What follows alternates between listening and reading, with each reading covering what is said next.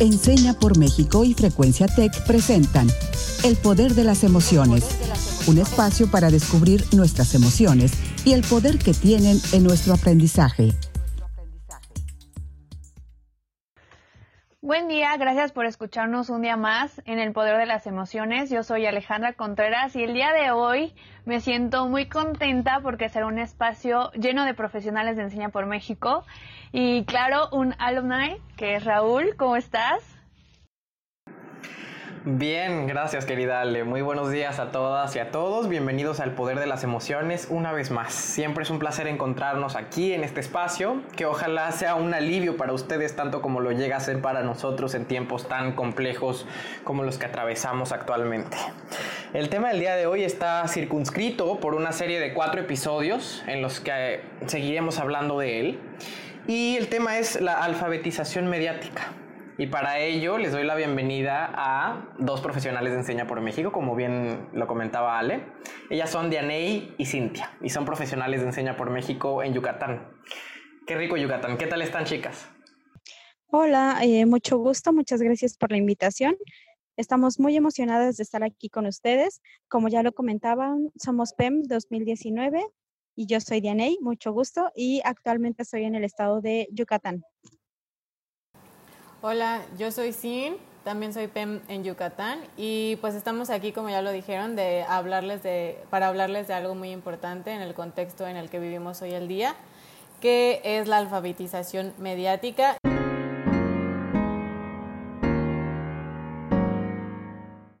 Durante los últimos meses hemos recibido una cantidad considerable de noticias alarmantes por Internet, ¿no?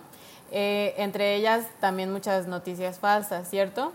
Y quiero saber cómo les hizo sentir toda esta información constante. Yo lo comenté en alguna ocasión aquí en el podcast. Yo decidí dejar de ver tantas noticias porque ya me sentía abrumada. No me dejaba estar aquí y ahora. Estaba muy ansiosa. Tenía la sensación de que yo ya no era dueña de mi atención por todos estos estímulos que recibía y es algo que nunca, nunca me había pasado y para ser sincera llegó un punto en el que me dio muchísimo miedo porque ya estaba hasta afectando mi, mi salud mental. Además, encontraba noticias que se desmentían entre sí, entonces era como más complicado sentirme segura y esto aumentaba la incertidumbre. Intentaba buscar esas fuentes verídicas, oficiales, reconocidas, pero en esta búsqueda encontraba tanta información falsa que era la verdad muy agotador y, y sí tomé esa decisión de mejor alejarme por mi, por mi bien. ¿Y tú, y tú Raúl, cómo lo, lo viviste? Igual que tú, también, también muy abrumado, sin embargo, yo no, no, decidí dejar de ver las noticias porque creo que es algo que no hay que dejar de hacer, porque uno se tiene que seguir informando sobre lo que pasa en la realidad.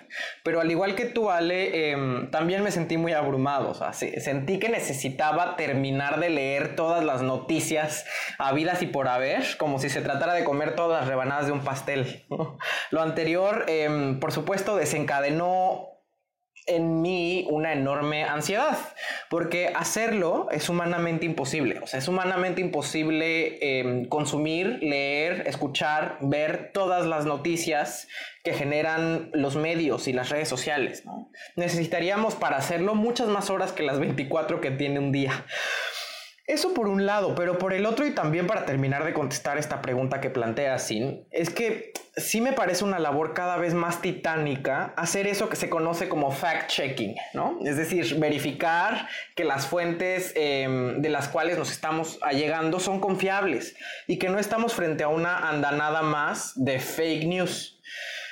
Porque entre la dudosa procedencia de las cadenas informativas, y pongo informativas entre comillas, de redes sociales, los presidentes que en cadena nacional mienten deliberadamente con todos sus dientes y algunos medios de comunicación que deliberadamente ocultan o distorsionan la realidad, uno ya no sabe qué o en quién creer.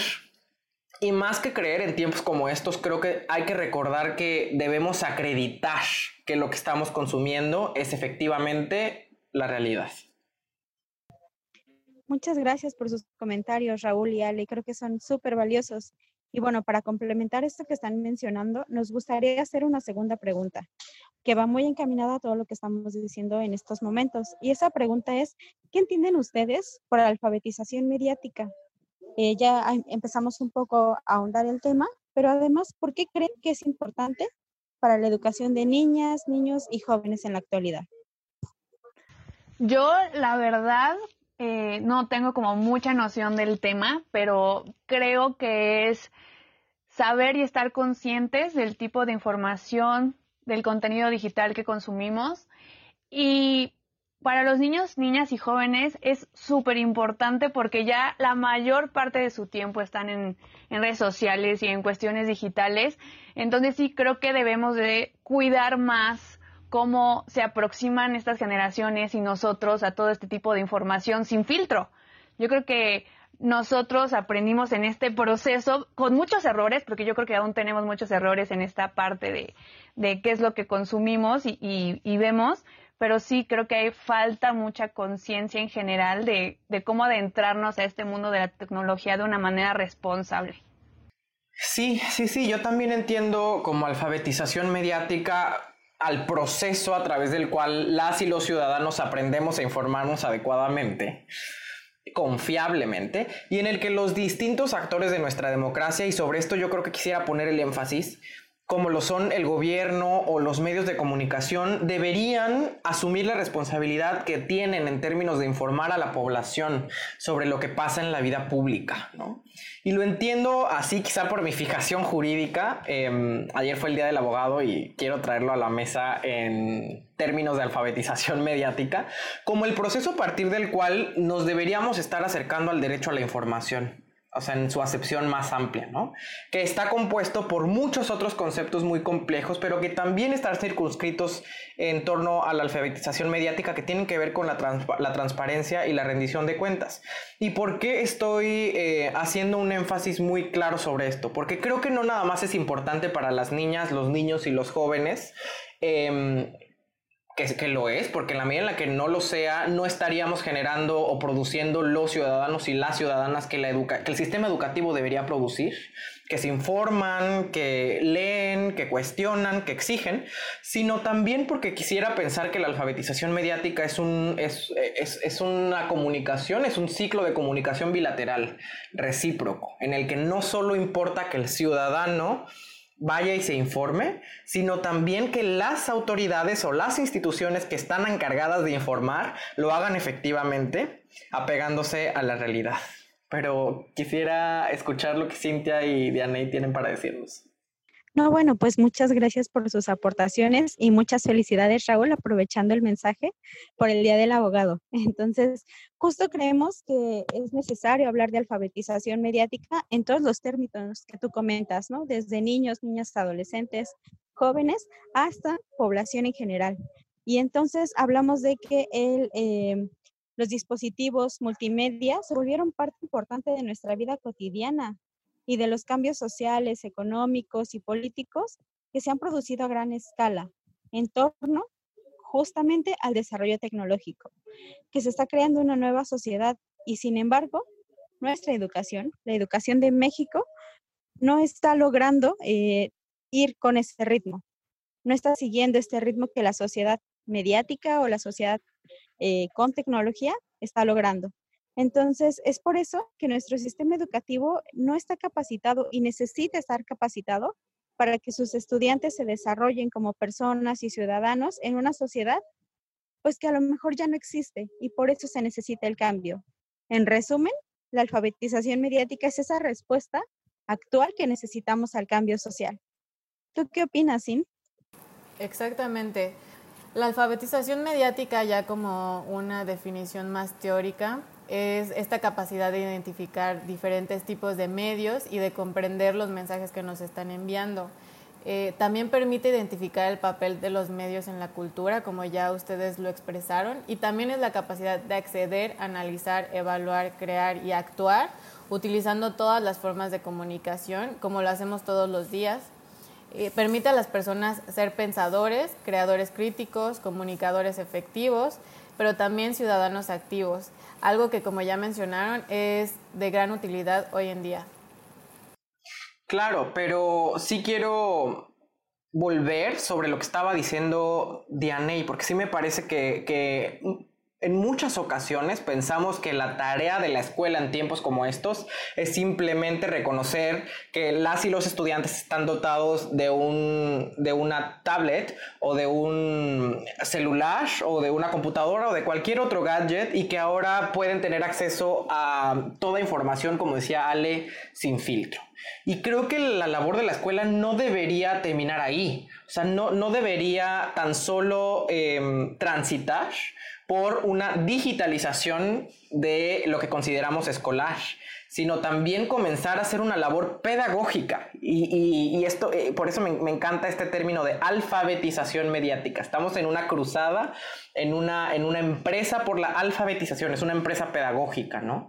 Pero como este, este mito que estoy mencionando, el tema de la tecnología y la escuela, yo creo que hay muchos otros mitos que podrían estar pululando alrededor de la alfabetización mediática, precisamente por nuestro desconocimiento del, tema. O sea, que, está bien desconocer el tema. La verdad es que es un concepto con el que no estamos, al que no estamos habituado, habituados. Pero em, creo que hay que comenzar a desmitificar estos estos mitos que están ahí aglutinándose alrededor de esta idea y en el poder de las emociones los queremos invitar a eso. Entonces, vamos a nuestra sección, desbloqueando mitos. Desbloqueando mitos.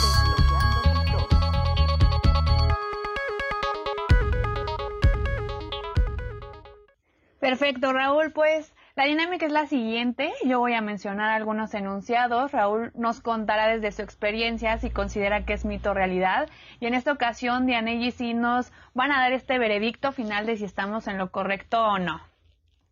Entonces vamos a comenzar a desbloquear algunos mitos. ¿La alfabetización mediática se refiere a aprender a usar las redes sociales?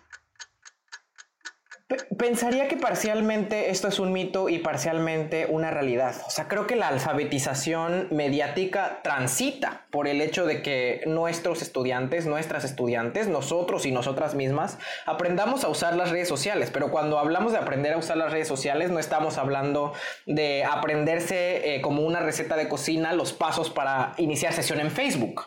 O sea, tiene que ver con aprender a reconocer que las redes sociales son una herramienta para el acceso a la información y la diseminación de la misma, pero en ese sentido también utilizarlo responsablemente para, para comenzar a discernir a la información que es verificable, que es confiable, de la que no lo es. Por eso creo que... Em, la alfabetización mediática no es solo aprender a usar las redes sociales, sino mucho más que tan solo eso. Muchas gracias. Es muy interesante todo lo que nos comenta Raúl y creo que más o menos va por ahí la respuesta. En efecto, esta afirmación es un mito, eh, porque eh, sabemos que la alfabetización mediática va mucho más allá de eso. También implica que se tenga conciencia más crítica de todo lo que consumimos, de todo lo que vemos y leemos a través de los medios virtuales. Entonces, eh, justo viene a colación lo que mencionabas hace rato.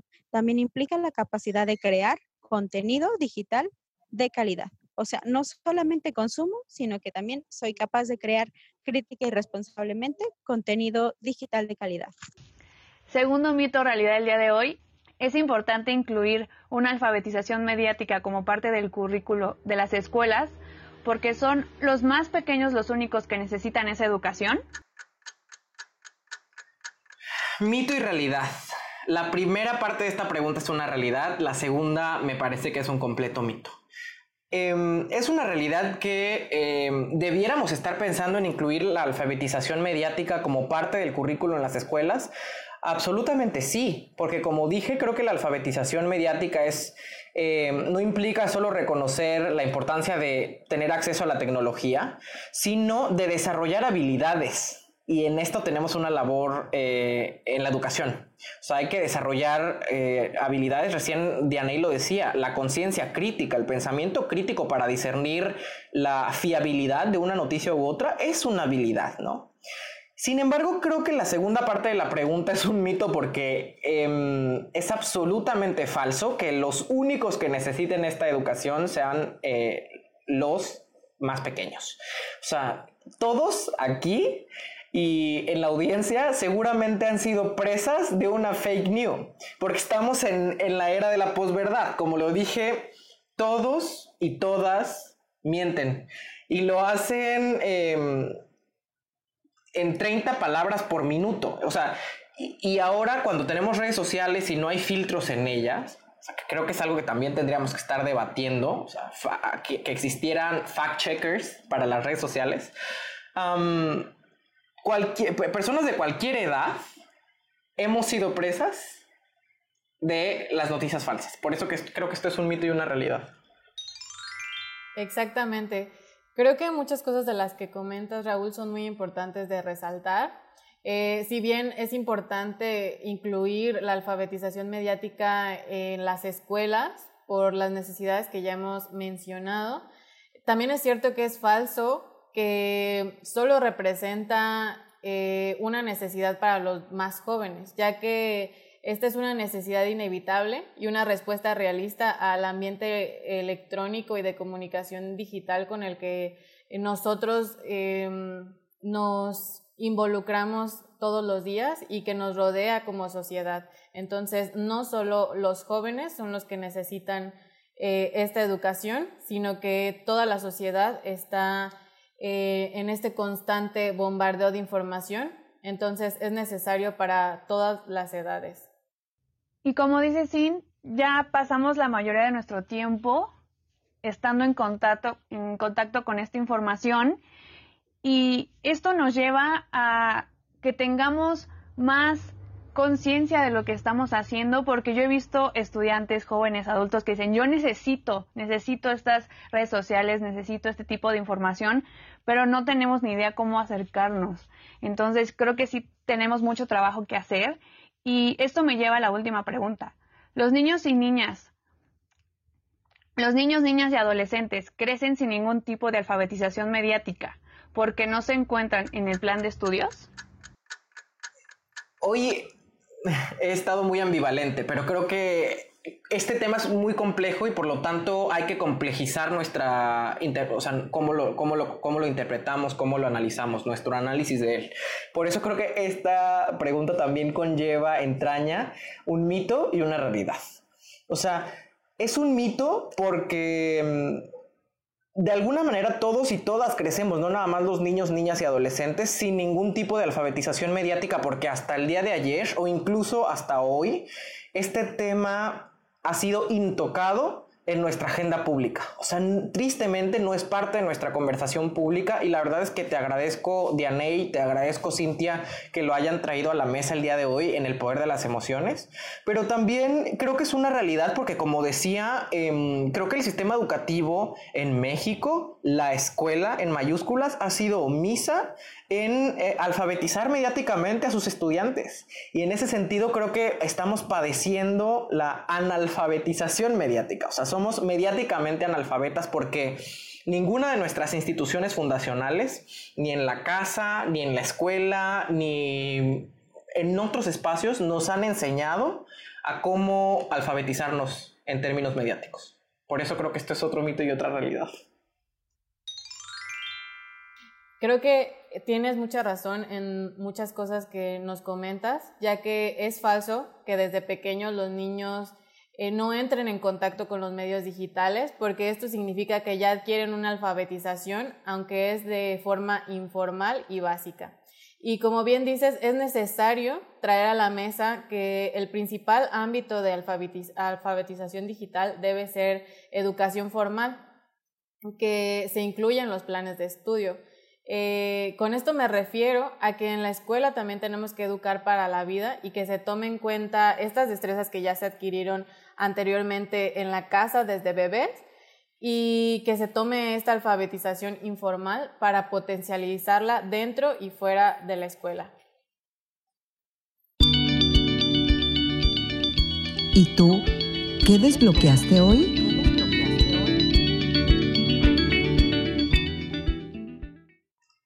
Totalmente de acuerdo y la verdad es que te deberíamos estar tomando la palabra, Cintia. O sea, deberíamos estarnos sentando frente a nuestras computadoras, pero también cuando esta pandemia nos dé tregua, salir al campo y comenzar a estudiar ¿Cómo demonios vamos a empezar a teorizar eh, la asignatura, la materia de alfabetización mediática para el currículum de nuestros y nuestros estudiantes? Y hoy desbloqueo eso, insisto, la necesidad de hablar de alfabetización mediática, de traer el tema a nuestra conversación pública en un primer momento porque no estamos habituados, como dije anteriormente, siquiera a este concepto. Y en la segunda instancia, que me parece de hecho la más relevante, porque creo que es imprescindible para una democracia en ciernes como la nuestra, como lo es México, eh, la alfabetización mediática. O sea, información, información, información. Sin ella no hay deliberación y sin deliberación no hay democracia. Yo aprendí muchísimo, pero también me quedo con muchas dudas sobre cómo impacta para bien o para mal el contenido digital en nuestras vidas cuando no es de calidad. Sí resuena mucho en mí que a veces ya padres de familia utilizan los medios digitales como un tipo de distracción y, y cómo esto lo hacemos sin sin nada de responsabilidad, entonces me quedo con muchas dudas en esos temas. Y es algo con lo que convivimos día a día, pero a veces creo que sí nos enfrentamos a ello a ciegas. Creo que sí necesitamos muchísima información, pero también quiero saber cómo se van Diane y Sin el día de hoy. Pues eh, yo creo que nos vamos muy fortalecidas como bien decía Raúl hace un momento, esto es algo que estamos aprendiendo en el camino, es algo súper relevante para no seguir creyéndonos todo lo que leemos y para no abrumarnos como tú, Ale, como decías en un momento que ya mejor preferiste no hacerlo. Y pues bueno, les contamos, Sin y yo, que estaremos de vuelta con otros episodios, porque igual que ustedes nos quedamos con muchas dudas y entonces les estaremos platicando más a detalle los resultados que vamos obteniendo mediante entrevistas, mediante cuestionarios y grupos focales que estamos eh, llevando a cabo. Exactamente, como dice Dianey, eh, pues pronto estaremos con otra nueva información acerca de este proyecto, pero también respondiendo algunas dudas que, como dice Ale, eh, nos quedan al ver que a veces estamos enfrentando al mundo a ciegas con tanta información que nos llega todos los días. Entonces esperaremos poder encontrar más respuestas o incluso más dudas ante este tema. De acuerdo, ya saben que el poder de las emociones es un espacio que tiene los brazos abiertos para ustedes, Cintia, Dianey. Muchísimas gracias por estar el día de hoy con nosotros, con nosotras. Y queremos dejarles esta pregunta a todos eh, y todas en casa, a toda nuestra audiencia, para que sigan quizá investigando más sobre este tema, sobre alfabetización mediática, para que vayamos respondiendo juntos y juntas las dudas que han resultado el día de hoy. Y esa pregunta es, ¿qué debemos hacer a partir de hoy para alfabetizarnos mediáticamente. Y la frase del día de hoy es de Ronald Reagan, un expresidente estadounidense. Él decía, trust but verify. Confía, pero verifica. Yo soy Raúl Carlín, estoy muy contento de que nos hayamos encontrado una vez más en otra emisión del Poder de las Emociones. Hasta la próxima. Yo soy Alejandra Contreras, gracias Yanei y Sin por traernos esta conversación. Era algo, algo urgente y algo que vamos a tener sin duda en el radar a partir de ahora. Muchas gracias por el espacio. Sin y yo se los agradecemos mucho. Y pues bueno, esperamos que esta información haya sido muy útil y pues nos gustó mucho compartir en este espacio. Entonces, nos vemos a la próxima. Muchas gracias por el espacio. Definitivamente es un tema muy interesante y actual y nos seguiremos escuchando próximamente. Adiós. Esto fue El Poder de las Emociones, un espacio para descubrir nuestras emociones y el poder que tienen en nuestro aprendizaje. Un programa producido por Enseña por México y Frecuencia Tech.